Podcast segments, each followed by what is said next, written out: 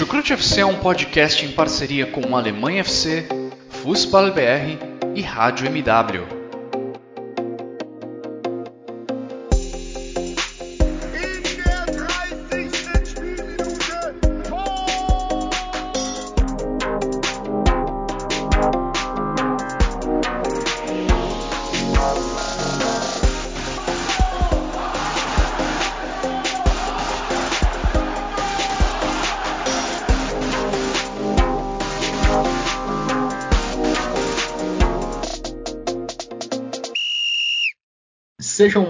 Muito bem-vindos, fãs da Bundesliga. O meu nome é Guilherme Ferreira e eu recebo vocês para mais uma edição do Chucrute FC, edição em que vamos falar sobre a vitória da Alemanha, a boa vitória da Alemanha contra Portugal lá na Allianz Arena.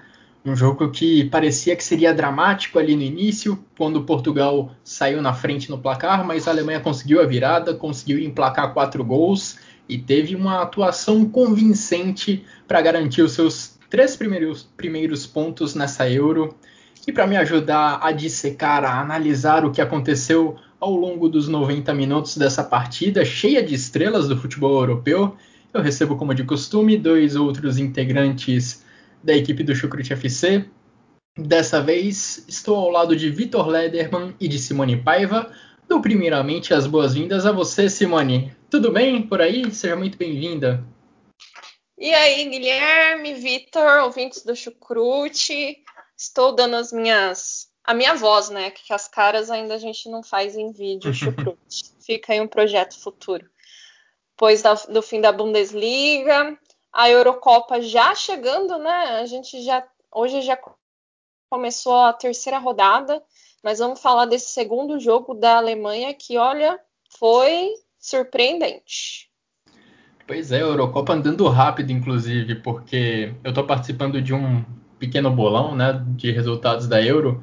Esses dias eu preenchi os resultados da segunda rodada inteira. Eu pensei, pô, tenho alguns dias de folga para completar o da terceira rodada. Aí hoje começa o jogo da Itália e eu pensei, putz, não completei o bolão da terceira rodada, não coloquei os meus palpites para a terceira rodada. Ou seja, estou perdido nesse bolão. E com você, Vitor, tudo certo por aí? Seja muito bem-vindo. Moin, moin, hallo, servus, endlich, endlich. Para quem entende alemão, entendeu o que eu quis dizer? Finalmente. Eu vou dizer finalmente em dose tripla. Finalmente, porque o meu futebol voltou. Na quinta-feira, fui lá voltar a ser o goleiro do time da terceira divisão do PSV Duisburg. É, e finalmente o treino voltou. Nossa, que delícia poder voltar a estar tá lá no, no campo, né? Ou melhor dizendo, no salão. Segundo, finalmente, porque também os bares reabriram eu pude ver o jogo ontem num bar que estava com um clima bastante legal. E, e também foi a primeira vez em meses que eu, que eu fui num bar tomar aquela lourinha gelada. E finalmente, porque finalmente a Alemanha fez um jogo convincente, né? É, esse é o terceiro finalmente. A Alemanha acho que não fazia um jogo tão bom assim. Eu não, eu não consigo lembrar a última vez, né? Pelo menos coisa de, de cinco anos. Levando em conta o adversário, a grandeza do jogo. E dessa vez sim, a Alemanha jogou bem, deixando aí os alemães bastante felizes. Comemoração ontem rolando solta, muitos gritos parecido como é no Brasil, lembrou até um pouco o Brasil, os carros uhum. buzinando na rua, como não poderia deixar de ser. Legal demais saber que o clima tá assim, com a volta dos bares, com os bares abertos para o público, com o público também no estádio, né, na Allianz Arena, mesmo não sendo capacidade máxima, já traz um clima diferente para a partida. E esse clima todo resultando numa vitória da Alemanha contra Portugal, uma vitória convincente do time dirigido pelo Joachim Löw. Antes da gente começar o nosso debate sobre a partida, dou aqueles recados de sempre. Muito obrigado a todos vocês que nos escutam. Se você está conhecendo a gente agora, se você está começando a ouvir o Chucrute FC agora, conheceu a gente por causa da Euro, continue seguindo a gente. A gente disponibiliza todos os nossos episódios nos principais agregadores de áudio, nas principais plataformas de áudio também no YouTube, se você preferir. Fazer um agradecimento também aos nossos parceiros do Alemanha FC e do Fußball BR. E vamos lá então analisar essa vitória da Alemanha por 4 a 2. Olha, teve um episódio bem curioso nos últimos dias, antes desse jogo contra Portugal, que foi revelado pelo Mats Hummels numa entrevista que ele concedeu. Ele tem um filho de 3 anos e o próprio Mats Hummels falou que o filho de 3 anos dele não sabe o que é um gol contra. Ou seja, quando o Hummels fez o gol contra contra a França, o filho dele comemorou. Afinal, bola na rede, o pai dele tinha empurrado para o gol, o filho dele comemorou. Espero que o filho do Hummels tenha entendido que a Alemanha venceu Portugal por 4 a 2 nesse sábado, porque Portugal deu também sua parcela de ajuda ao marcar dois gols contra. Ou seja, não falta gol contra nessa Euro, não falta gol contra em jogos da Alemanha, mas acho que o grande destaque do time alemão nessa partida contra Portugal foi o Robin Gosens, o jogador da Atalanta, que merecidamente recebeu o prêmio de melhor jogador da partida.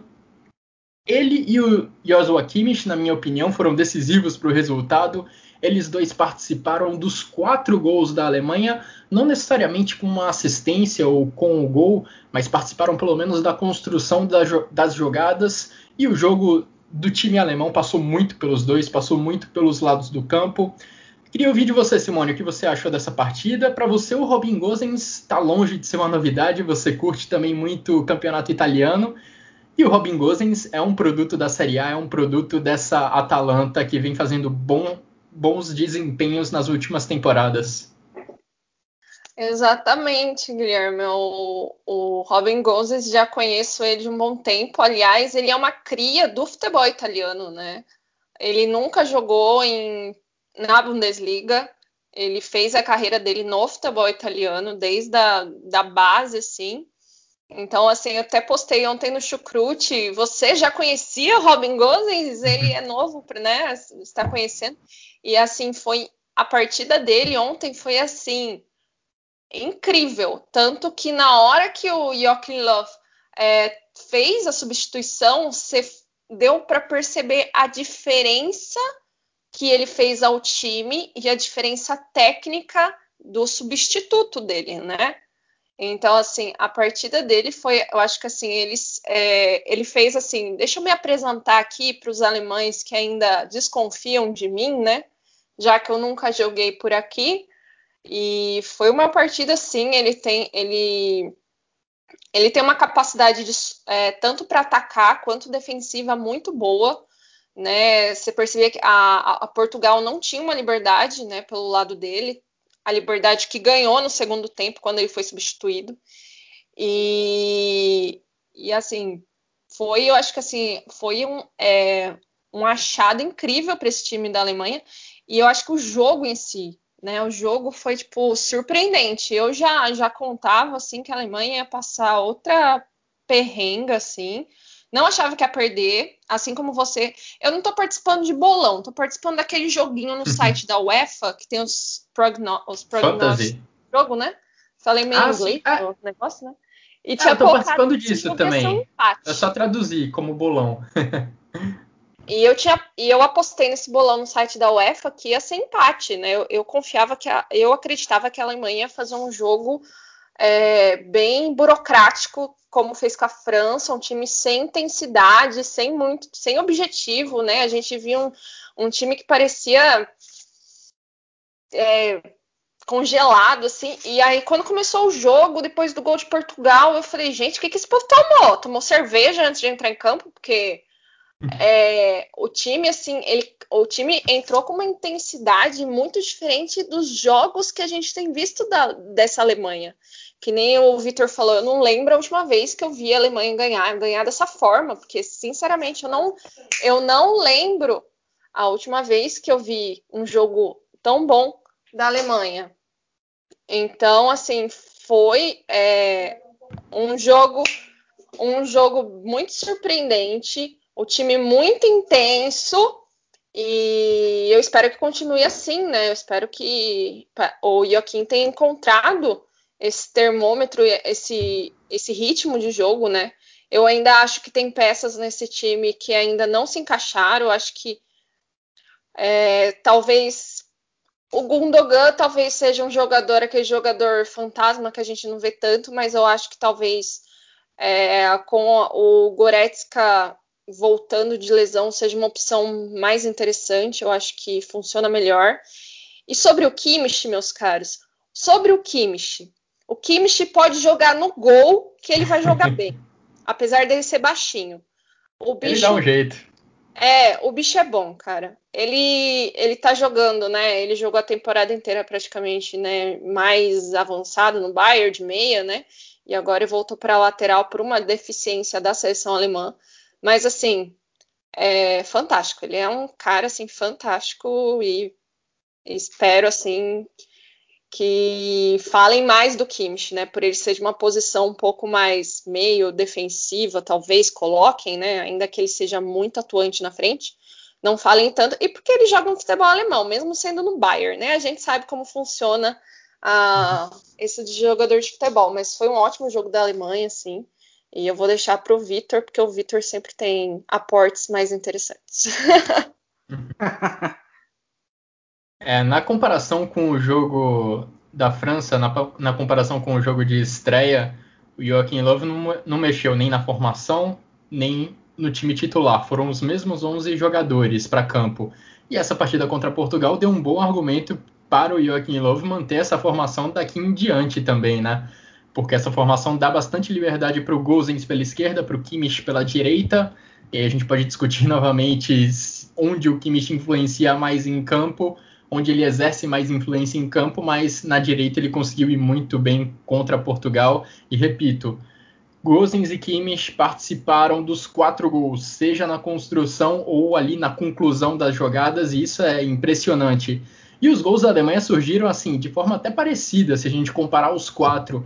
A jogada começava de um lado, na direita, por exemplo, com o Kimmich, e aí o, o ala do lado oposto, no caso o Gozens, estava lá na grande área para participar da finalização da jogada, com a assistência ou empurrando a bola para o gol. E o contrário também acontecia. A gente viu no segundo gol, quando a bola estava avançando pelo lado esquerdo com o Gozens, o Kimmich entrava na área para participar da finalização da conclusão do lance. A gente viu no segundo gol o cruzamento do Miller, né, após uma jogada com o Gozens, e o Kimmich aparecendo ali dentro da grande área como um atacante para empurrar a bola para o meio e o Rafael Guerreiro acabar marcando o gol contra. Acho que os quatro gols mostram uma linha de raciocínio muito bem definida, mostram muito bem como a Alemanha conseguiu atacar e como conseguiu marcar os seus gols contra a seleção portuguesa. Quero te ouvir agora, Vitor. O que, que você achou dessa partida da Alemanha? Quais são os seus destaques desse jogo? Eu acho que isso que você falou foi o que eu ouvi exaustivamente, exaustivamente desde ontem nos vários podcasts aí que eu, que eu escuto, né? Que a Alemanha fazer muito bem esse, esse balanço entre o lado direito e o lado esquerdo. É, isso é um conceito que o, o, Guardiola ele utiliza muito, né? A ideia dele é povoar muito um lado em, em determinado momento do jogo, né? Numa, numa, jogada e a Alemanha fez isso pelo lado direito com com Kimmich, com Ginter. É, dessa vez até o Gundogan veio veio trocar passes ali mais é, por esse lado direito e aí você atrai toda a marcação portuguesa para esse lado, e numa invertida você acha o homem livre é, justamente no lado oposto, no lado esquerdo. Esse homem livre era o Gozens, e é, essa essa achada da Alemanha fez com que o Gozens fosse o melhor jogador da partida. Né? Essa, essa foi a base de construção do jogo da, da Alemanha.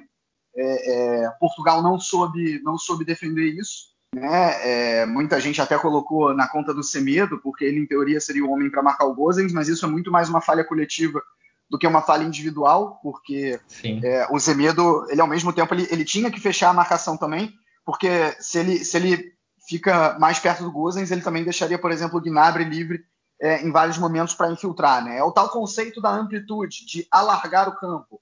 Né? Ou seja, você tem Kimmich de um lado, Gozens do outro, quando os dois estão bem rentes à lateral, você obriga o, o, você obriga das duas uma, ou você obriga a defesa adversária fazer o que Portugal fez, né, fechar esse esse lado onde está o, o, setor da bola, e aí você acha um homem livre na esquerda, ou então você é, é, dessa maneira espalha os jogadores de Portugal pelo campo, os jogadores defensivos, e você consegue infiltrar com os jogadores por dentro.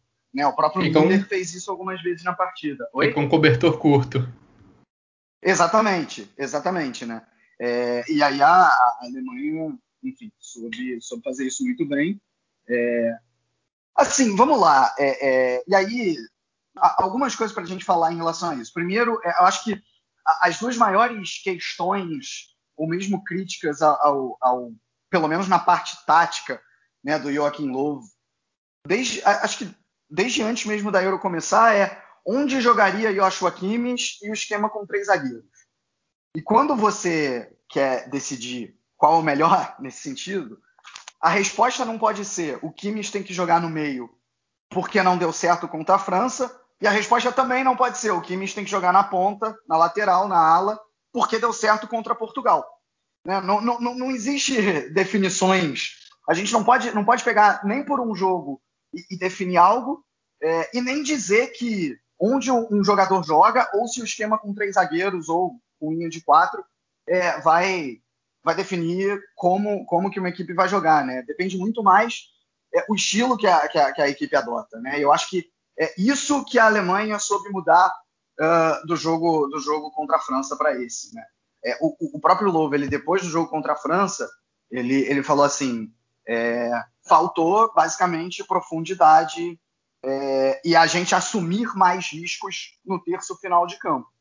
E dessa vez a Alemanha fez isso, até porque até por saber que diferente do caso francês, Portugal não tinha um Mbappé para acelerar nas transições, né?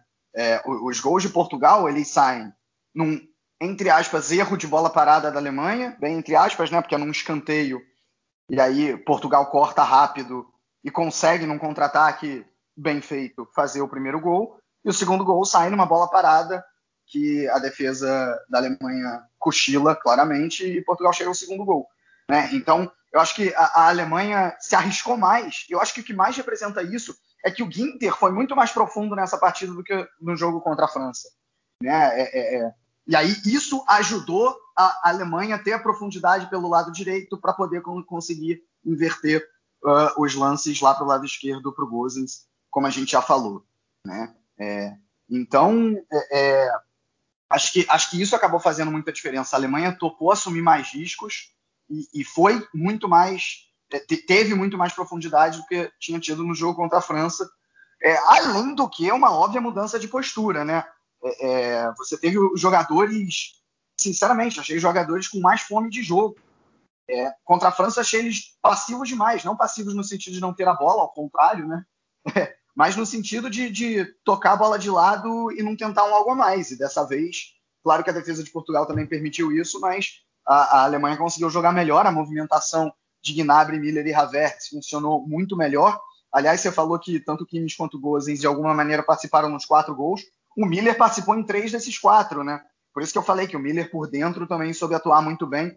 Foi o, o tal do Raumdeuter, né? Para quem não conhece, uhum. é, é uma definição uh, que o Miller deu a si próprio é, quando perguntado qual é a sua posição. Você é centroavante, você é meia, o que, que você é? E o Miller ele fala, eu sou Raumdeuter, que é uma palavra em alemão que basicamente é um indicador de espaços se a gente for traduzir ao pé da letra. E isso realmente o Miller sabe fazer muito bem, sabe ler os espaços, sabe explorar muito bem eles, é, e, e, foi essencial nessa, nessa partida também, né? Então, acho que, enfim, né, foi, foi uma outra Alemanha, uma Alemanha muito mais qualificada e que com um adversário que tem um nível muito bom, para muita gente até melhor do que a própria Alemanha, inclusive para mim, é, a Alemanha basicamente foi muito melhor do que a seleção portuguesa. Pois é, o Thomas Miller participou de gols atuando pelo lado direito, ali perto do Kimmich, também participou de gol atuando ali pela esquerda, junto com o Gozens. Miller estava aparecendo em vários cantos do ataque, apesar das estrelas terem sido usadas, tanto o Miller quanto o Havertz acho que também ajudaram muito a Alemanha para fazer a bola chegar neles, para fazer a bola chegar nesses dois jogadores de lado de campo e a partir daí os gols da Alemanha acabavam saindo. E trago outra coisa que o Joaquim Löw falou depois do jogo contra a França, Vitor, porque ele elogiou bastante a atuação defensiva dos franceses. Ele disse que defensivamente, se defendendo, o time da França é um dos melhores do mundo. E talvez ele tenha razão nisso mesmo. E acho que isso fez a diferença na comparação desse jogo contra Portugal. O próprio Thomas Miller, depois do jogo de, dessa, desse sábado, comentou que o time sabia que defensivamente Portugal Portugal não tem na defesa uma das suas grandes forças, uma das suas grandes fortalezas. E a Alemanha soube se aproveitar muito bem disso. Se no jogo contra a França a Alemanha estava fazendo também cruzamentos na área a partir do Gosens ou do Kimmich, mas não estava encontrando ninguém lá na frente do gol do Lloris, isso também se deve muito à capacidade defensiva da França, que tinha o Varane em um, jogo, em um dia muito bom, afastando tudo que aparecia pelo alto contra Portugal. Mas o ataque da Alemanha facilitou o trabalho do Varane, né? Sem tirar o mérito dele. A Alemanha não foi bem contra a França. Sim, também. Muitos cruzamentos ali vindo, vindos da intermediária, né? Sim, exatamente. Dessa é. vez não. Foi justamente a questão da profundidade que eu citei, né? Muito mais ultrapassagem pela direita ou mesmo as inversões pela esquerda. E aí os cruzamentos, eles, eles eram muito mais é, é, certeiros no sentido de, de, de conseguirem levar mais perigo, de não ser da intermediária, como você bem disse. Uhum. E eu lembro até de um lance do jogo contra a França ainda, em que o. A gente comentou na última edição do Chucrute sobre ele também. Eu acho que o Kimmich é quem cruza da direita e o Gozen estava lá na grande área, pronto para cabecear para o gol. E aí acontece aquela trombada com o Pavar, que o Pavar fica ali alguns segundos até desacordado. Sim. Já era um indício do que a Alemanha estava tentando fazer, mas que não executou muito bem na estreia contra Portugal. Isso funcionou muito melhor um pouco por melhoria da Alemanha, né, mas também por uma fragilidade defensiva de Portugal. E Simone, acho que vale a gente valorizar muito também essa vitória alemã, porque o cenário não parecia muito bom depois do gol de abertura de Portugal, depois do primeiro gol do jogo, marcado pelo Cristiano Ronaldo. Porque a partir daquele momento a gente sabia que seria um pequeno ataque contra a defesa, mais ou menos o que aconteceu contra a França. E a Alemanha já vinha mostrando em partidas recentes alguma dificuldade para quebrar essas defesas quando elas ficam muito recuadas. Nesse jogo contra Portugal, a Alemanha encontrou soluções muito boas para quebrar essa defesa em um bloco mais baixo. Exatamente, eu acho que já vinha de um histórico de maus resultados da seleção alemã, né? Acho que todo mundo lembra da derrota da Alemanha para a Macedônia do Norte.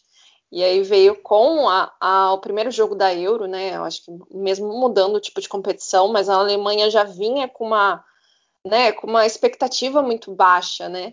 E essa mudança de, de perspectiva, de postura em, em campo é, fez, foi, assim, acho que totalmente inesperada para quem acompanha a seleção alemã no contexto de, do Joachim Löw, né? E quando Portugal fez o gol, é, eu estava acompanhando o jogo, né, pelas redes, né, com os amigos, né, porque ainda estou aqui isolada. e ele falou: ah, a Alemanha não vai nem empatar, imagina virar esse negócio, né? Já, já tomou gol. Ah, é bom lembrar que a Alemanha tinha feito um gol que tinha sido anulado, né? Mas aí Portugal veio naquele contra-ataque, a gente fala, pronto, né? Já, já, já, já derrubou a defesa da Alemanha, já era. E, e não foi assim, a, parece que virou uma chavinha e a Alemanha ligou assim, foi e é, mudou completamente, conseguiu a virada e conseguiu a virada assim rápido, né? Logo fez o 1 a 1, fez, logo já fez o 2 a 1, né? Já, foi, e já mudou e, e, e trouxe aquela aquele sentimento de o que está acontecendo aqui para Portugal, né? Que você viu uma, um Portugal assim que não encontrava brechas, que não conseguia é, se colocar, né, dentro do jogo. E é interessante quando a gente vai olhar, eu fui olhar as estatísticas do jogo contra a França e contra Portugal, e assim, tirando o contexto de chutes a gol, e ainda que não teve grandes diferenças, né? A Alemanha no jogo com a França teve 10 remates a gol e foram 13 contra Portugal. E número de posse de bola, passes certos, é, tudo mais. A Alemanha manteve a média do mesmo jogo da França. Mas é interessante a gente ver como a, perspe a perspectiva e a intensidade mudar isso dentro do jogo né, o modo de, dos jogadores se comunicarem faz toda a diferença, né? é, você pode ter a posse de bola e ficar lá tocando que nem a seleção espanhola fez no primeiro jogo, né? Aquele, aquela posse de bola inútil e sem objetivo, no né? O segundo você... também, né, Simone? É, o segundo também, verdade. Né? E, e, mantém aquela posse de bola, fica rodando a bola e fala assim, Fio, ok, você vai ficar com essa bola, mas o que, que você vai fazer com a porcaria dessa bola, sabe? Não chuta, é, não tem infiltração, não tem objetivo, fica aquela coisa tocando para os lados. E, e, aí você vê a mudança, né? A Alemanha nesse jogo com Portugal, ela, nossa, o volume de jogo, a intensidade, como ela subia, a velocidade é totalmente diferente. Mesmo que os números sejam semelhantes, mas a forma que você coloca né, que você aplica isso, né? Então, assim, acho que é, foi muito legal ver a Alemanha voltar a ter esse ritmo. Espero que não seja apenas um brilho, né, e seja que seja contínuo nessa Euro, né? É, foi muito bom ver esse jogo da Alemanha, deu um novo respiro aí. E, e quem sabe, né? Contra a Hungria. Eu espero que ganhe da Hungria, porque precisa ganhar de fascista, né? Por favor. pois é, e ah, você gente, falou vários. Eu... Diga, Vitor. Não, vai lá, vai lá, vai lá. Não, na hora, na hora de falar do jogo da Hungria. Eu ia falar do jogo da Hungria e. Ah, de falar do jogo da Hungria. É de fato, vários números foram parecidos, né, Simone? Mas acho que tem um que mostra um pouco a diferença da atuação entre a atuação contra a França e a atuação contra Portugal. Sete finalizações da Alemanha contra Portugal foram no alvo, contra a França, só uma a qualidade, digamos assim, das finalizações da Alemanha nesse sábado foi muito maior, foi muito superior. É um indício de como a Alemanha produziu melhor nessa partida. E falando. É, só para representar isso, Guilherme, é, os expected goals da Alemanha, né, os gols esperados, eu não tenho o número exato aqui, mas eu acho que mais do que dobraram. Acho que contra a França foi 1, pouquinho e contra agora contra Portugal foi 2,3, algo parecido com isso. Né? Então, os, os, gols esperados praticamente dobraram. Acho que isso é muito reflexo dessa qualidade da finalização também, né? E um ponto, um ponto também da gente ver é que nem o jogo da, contra a França, o quanto o Kai Havertz foi nulo, foi nulo, sim, e a diferença que ele se colocou nesse jogo da, contra Portugal, né? Então, assim, fez a diferença, porque ele, tava, ele era um dos jogadores que estava lá na frente, né? É, é, o grande mérito ele... da Alemanha foi. Acho que o grande mérito da Alemanha, com o Havertz, justamente, com o Miller, com o Gozens, com o Kimmich e com o Gnabry, é, foi estar tá sempre em vantagem numérica ali na frente. Né? Era a linha de 5 do ataque da Alemanha contra a linha de 4 é, de, de, Portugal. Essa vantagem numérica que deu uma grande vantagem para a Alemanha e que não existiu contra a França. Apesar da França ter usado uma linha de 4 também, a, a, as chegadas elas foram muito menos contundentes. É, e acho que a grande diferença nisso aí é a ajuda que os caras de frente dão na defesa, né? Pô, o Griezmann correu muito para marcar no jogo contra a França. O Benzema também, Mbappé dava ajuda de vez em quando. Não, fora contra que tem Portugal... um tal de Engolo Kanté, que é. é. um cara meio fraco, né? Acho que ele não é muito bom. né? E o cara tem tá... isso aí também. Pois é. Que né? se multiplica isso... em campo. É, aí, aí fica difícil. E contra Portugal, eu acho que o time do Fernando Santos sentiu um pouco falta dessa contribuição defensiva dos caras da frente. Diogo Jota, Bernardo Silva, principalmente. Em alguns lances do Gozens, quando ele chegava na área para finalizar, você via nas costas do Gozens um jogador de Portugal desesperado correndo, atrasado na marcação, um jogador de ataque. Claro que a função primordial dele não é defender, mas quando o time está sem a bola, é interessante ele dar essa ajuda também. E é curioso você notar que enquanto o Gozen está chegando na área para finalizar ou dar uma assistência, tem sempre um jogador português desesperado correndo para dar um apoio atrasado na marcação. Eu queria rapidamente voltar para a discussão é, é, do Kimmich e do, e do sistema, né, do esquema com três zagueiros, porque é, vamos lá, eu acho de verdade que o Louvo errou absurdamente a, ao não testar. Para começar, não chamar o, o, Miller e o Hummels de volta antes, porque o que, que, eu queria que ele fizesse é que ele testasse de alguma maneira uma linha de quatro, é, de repente até chamando antes o Volan também como centroavante e o Miller atuando como ele atua no Bayern de Munique. Né? Basicamente, você replicar o esquema do Bayern de Munique que muita gente está acostumado. Né? E aí, de repente, você coloca ali no meio-campo o próprio Kimmich Goretzka, é, coloca o Miller como, como meia, Gnabry e Sané nas pontas, e aí você não tem um Lewandowski, então vai de Voland mesmo. Né? O, o, o Lowe errou, inclusive, não testar isso antes da Euro, na, na minha opinião. É, é, e eu vi, inclusive, gente defendendo que ele, que ele fizesse isso agora na Euro, né? Assim, ah, é, é, é tenta, tenta replicar o Bayern, porque aí os encaixes eles são mais. Foi até uma discussão que eu tive com o nosso amigo Rainer. É, abraço para ele se ele estiver ouvindo. aproveita os encaixes do Bayern de Munique, bota o Kimmich no meio, bota o Goretzka no meio, apesar do Goretzka estar tá machucado. e, e é, um, é um pensamento legítimo. Né? Só que, por outro lado, Uh, você, nesse caso, você tiraria o encaixe justamente do Gozens, que foi o grande nome da partida. Né? Porque o Gozens joga, a Simone pode dizer melhor que eu, o Gozens joga como um ala. A Atalanta joga com, com três zagueiros e o Gozens joga como um ala chegando lá na frente. Né? Uhum. É, então, se, se, a Alemanha atua com uma linha de quatro, uh, sabe-se lá se o Gozens ia ser capaz de fazer o que ele fez. Né? É, é, tem, tem, essa questão também. É, se você puxa o Kimmich para o meio campo, Uh, ah, para começar, para atuar com Kimmich Goretzka, você vai tirar o Tony Kroos? Você vai tirar o Gundogan? O Gundogan ainda pode atuar na linha de três ali da frente, mas vai assumir porque vai tirar o Tony Kroos? Né? Não, é, não, é, não é simples. É, é...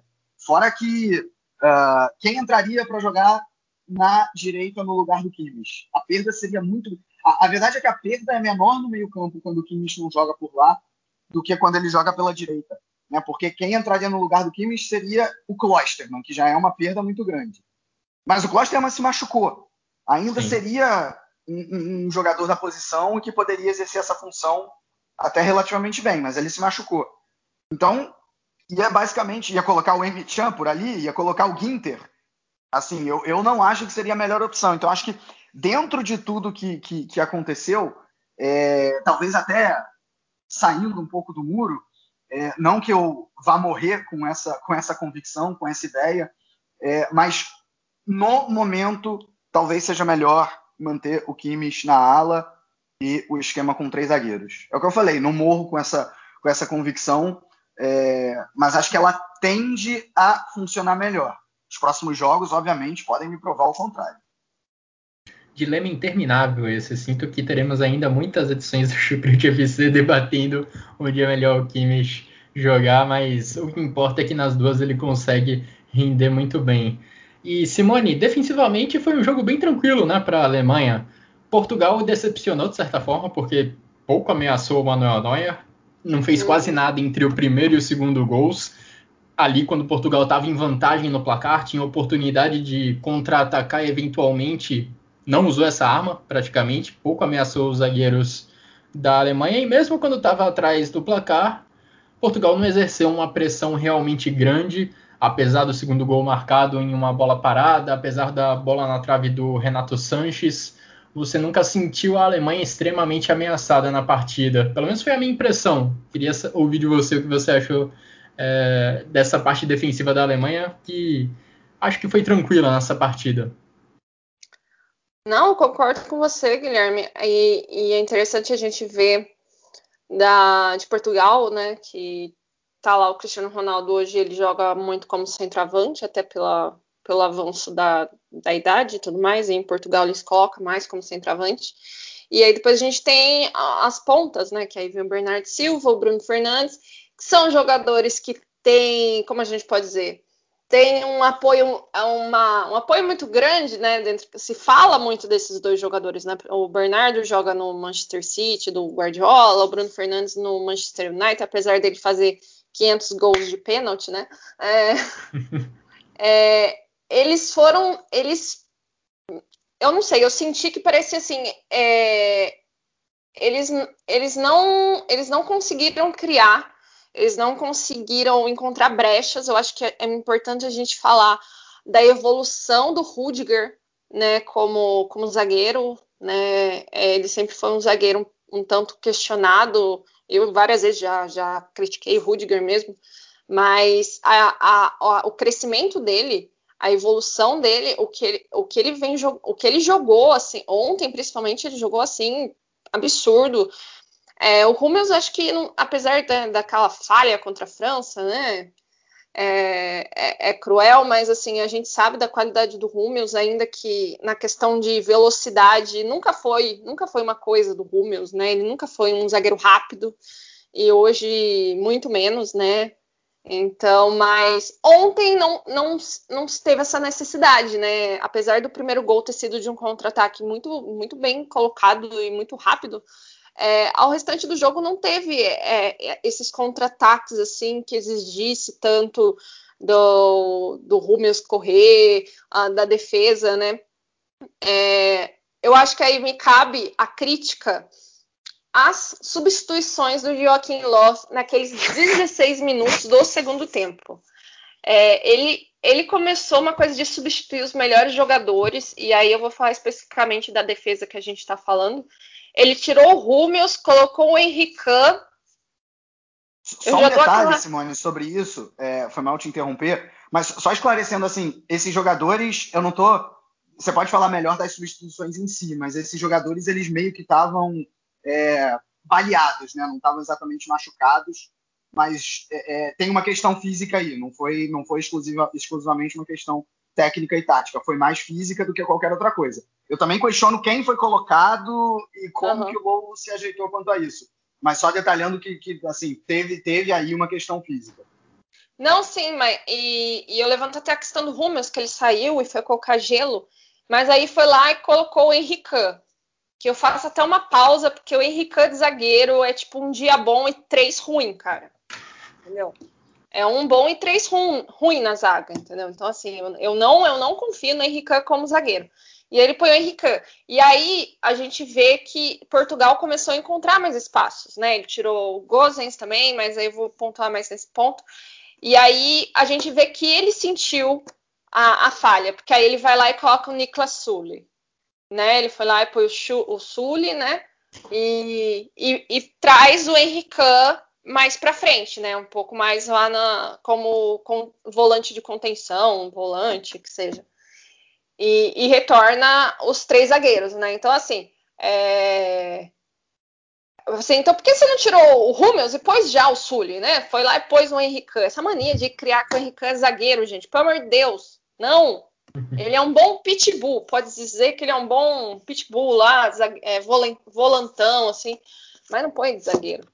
E, então, assim, é, é, Portugal se viu perdida. O Fernando Santos, o técnico de Portugal, ele estava muito assim, parecia que ele mex... É, falava e os caras não entendiam. Então, assim, é, acho que foi um grande jogo de, da Alemanha. E, e fica aí para se apresentar contra a Hungria, que é uma seleção abaixo, né? É, mas a, na atual, no, no, no histórico atual da Alemanha, né? Melhor não dar chance para o azar.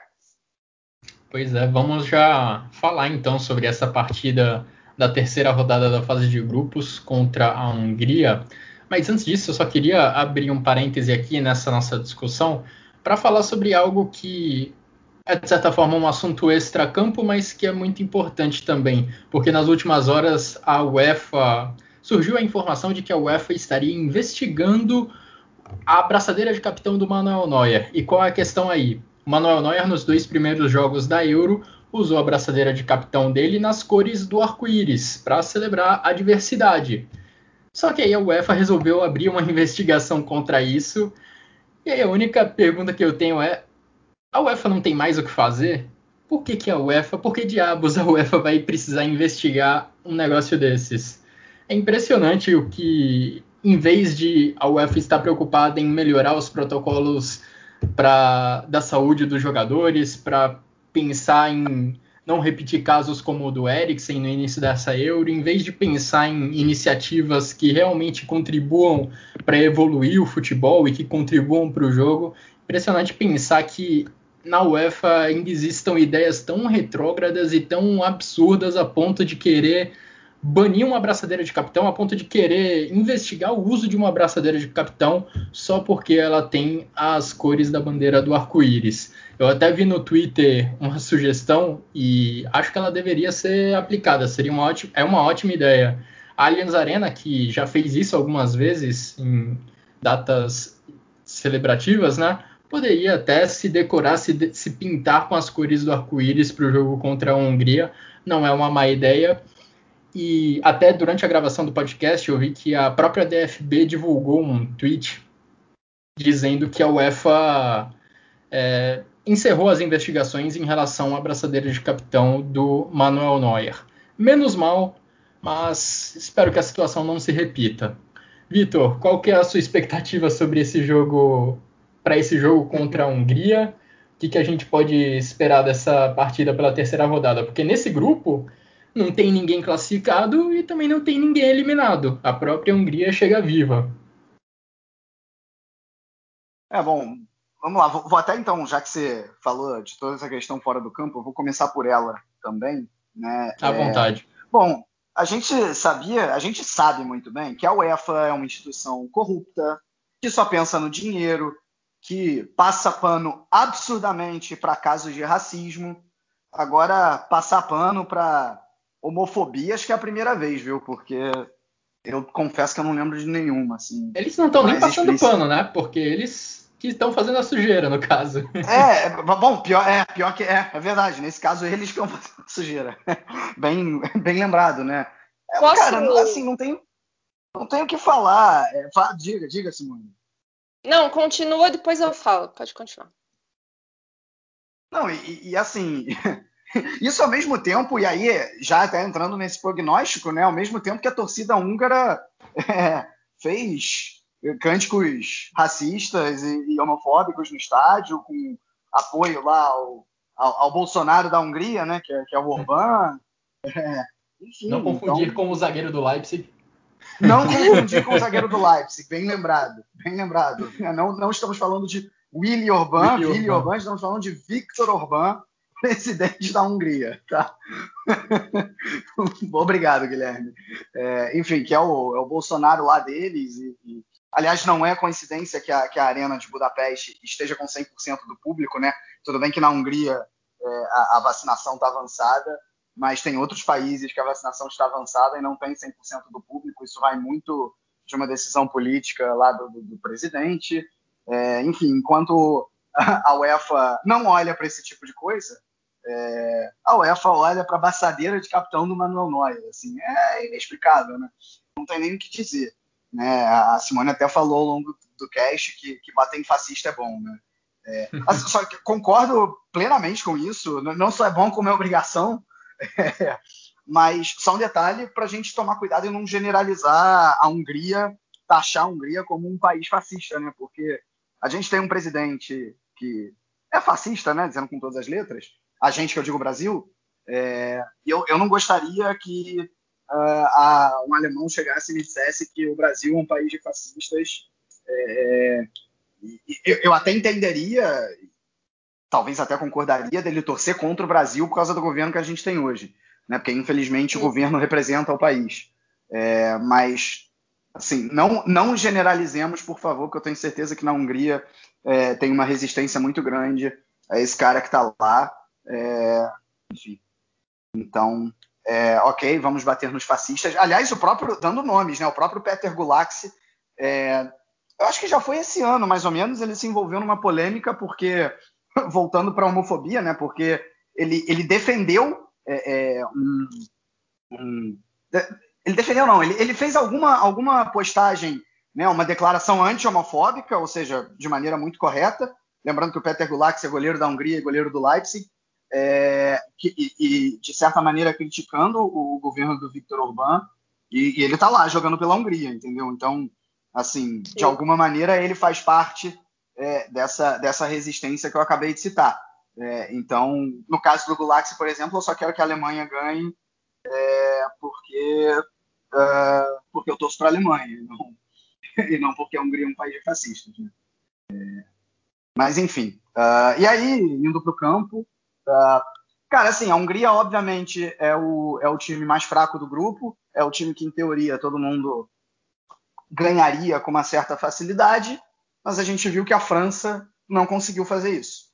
Né? É, e aí, cara, assim que o, o, jogo contra Portugal acabou, me veio na cabeça muito a Copa de 2018, né? Porque a Alemanha perde para o México na primeira rodada, jogando muito mal, aí ganha da Suécia E aí, quando todo mundo pensou, ok, de virada, com aquele gol do Tony Kroos, né? Assim ninguém esquece. Portugal agora. Assim como contra o Portugal agora. E aí, quando todo mundo pensou, inclusive os alemães, já não, tudo bem, fizemos uma estreia ruim, não conseguimos ganhar da Suécia, aos trancos e barrancos. Agora, contra a Coreia do Sul, a gente vai ganhar e vai avançar para a próxima fase, né? E aí, enfim, veio o que veio. Uh, então, calma lá, que não é bem assim. Né? Tem um jogo para jogar, a Alemanha, obviamente, é a favorita, é o time mais forte, mas não são favas contadas. A Hungria tem um time muito pior do que o da Alemanha, tem, mas também não é um time de se jogar fora. Tem o Gulaxi, que a gente acabou, para mim, é o segundo melhor goleiro da Bundesliga, só atrás do Neuer. O próprio Urban é um bom zagueiro. Né? Assim, a, a Hungria é, é, não é um time completamente de se jogar fora.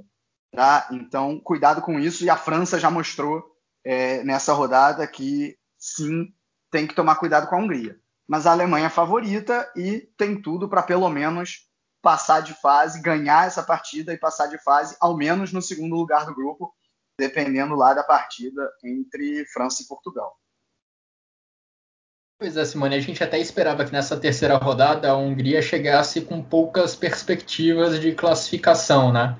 Mas acho que esse empate contra a França, da forma como aconteceu, acaba animando um pouco o lado húngaro a Alemanha deve encontrar um adversário complicado dentro daquele cenário que a gente já viu na, nos dois primeiros jogos, mais ou menos. Claro que são adversários com indivíduos totalmente diferentes, mas a Alemanha novamente vai ter um pequeno ataque contra a defesa, vai ter que encontrar armas para desbloquear uma defesa fechada. É, exato, eu acho que sempre se colocou, né, quando saiu o sorteio desse desse grupo, né, o grupo da morte, fala, ah, a Hungria vai lá dar um passeio, né, e na verdade acabou que a, esse resultado da contra a França, né, deu um respiro, deu uma sobrevida para eles, né, e, e a oportunidade de tipo é, a gente não, França, a gente tem França e Portugal, que é né, a gente vai ter a reedição da final da Euro de 2016, né? Que foi na França e Portugal ganhou em cima da França, né? Então é, tem um pequeno, um pequeno simbolismo aí, né? E, e, é um jogo de classificação, né? E classificar entre o primeiro e o segundo é, faz toda a diferença e, e, a gente também tem a briga de, de, melhores terceiros, né? A gente acho que todo mundo acredita que um melhor ter, um dos quatro melhores terceiros dessa Euro sai desse grupo, né? E isso faz toda a diferença lá no chaveamento, né? Da, das oitavas. Então acho que vale aí é, ficar. Foi um bom jogo da Alemanha contra Portugal, mas todo cuidado é pouco. É bom, é bom, é bom sempre lembrar que a Alemanha perdeu da Macedônia. É sempre bom lembrar, gente. Mas perdeu da Macedônia. Então, assim, né? Vai que dá ruim. Então tem que trabalhar a mente, entrar em campo, fazer um bom jogo que nem fez esse contra Portugal. E ao final da Alemanha desacreditada, quem sabe cravar o primeiro lugar do grupo, né? Seria muito bom para a Alemanha em questão de classificação e de chaveamento. Vitor, para a gente fechar essa edição do Chucrute FC, como que foi a Bundesliga ao longo da, da, da última semana, ao longo da segunda rodada? Eu, eu acho que é, é, a hora que a gente, a gente falou aqui tanto de seleção alemã, né? Aí é a hora que a gente fala, acaba falando de jogadores da Bundesliga nas outras seleções. Nessa segunda rodada, a gente viu basicamente a Série A se destacando muito. É, Uma liga passou a Bundesliga. né? Lembrar que a é bom lembrar que é uma liga defensiva, né? é, com, com, bastante ironia da Simone. É, é, enfim, a Série A se, se destacando muito. É, acho que muito, muito na, na, na, na, aba da Itália também, né? Mas o próprio Gozens, né? Acabou se destacando é, e joga na Série A, enfim. Então, é, a Série A realmente foi muito bem nessa e, e ultrapassou a Bundesliga. A Série A agora tem 25 pontos, né? Eu estou chamando de pontos porque seriam gols mais assistências. É, e a Bundesliga também, assim, foi bem, né? A gente, a gente acabou de ter, na verdade, eu não atualizei ainda os números dos jogos de hoje. Né? Então a Série A provavelmente vai, vai ter mais golzinhos aí, porque a Itália ganhou é, com, com um gol de, do Pessina, que joga na Atalanta. É, mas a Bundesliga também, na, na, só na partida de hoje foram três assistências do Zuber, que joga no Frankfurt. Né? É, mas a gente teve, por exemplo, mais uma vez o Schick fazendo gol, o Forsberg fazendo gol. Uh, na própria Hungria, né, adversária da Alemanha, a assistência para o gol da, contra a França foi do, do Roland Salai, jogador do Freiburg. Né? Não confundir com Adam Salai, atacante do Mainz, que são dois jogadores da Hungria, mas quem se destacou nessa partida foi o, o uh, do, do, Freiburg. Então a gente tem alguns nomes interessantes, né? É, jogando, jogando por outras seleções que são da Bundesliga. Então, só, só passando os números, como eu falei, acabou que eu ainda não atualizei é, é, os números de hoje, uh, mas eu, eu, posso dizer o seguinte: a Série A tem 26, porque eu já estou computando esse, esse gol do, do Pessina. É, a Premier League, uh, o, o Shaqiri fez dois gols hoje, então chegou a 20. E a Bundesliga, com essa assistência, essas três assistências do Zuber, foi a 24. Então, tá uma briga boa aí entre Série A, Bundesliga e, e, Premier League, muito na frente das outras, assim, muito na frente das outras. Ou seja, a La Liga, que é uma grande, que é, é uma, uma das grandes ligas, né?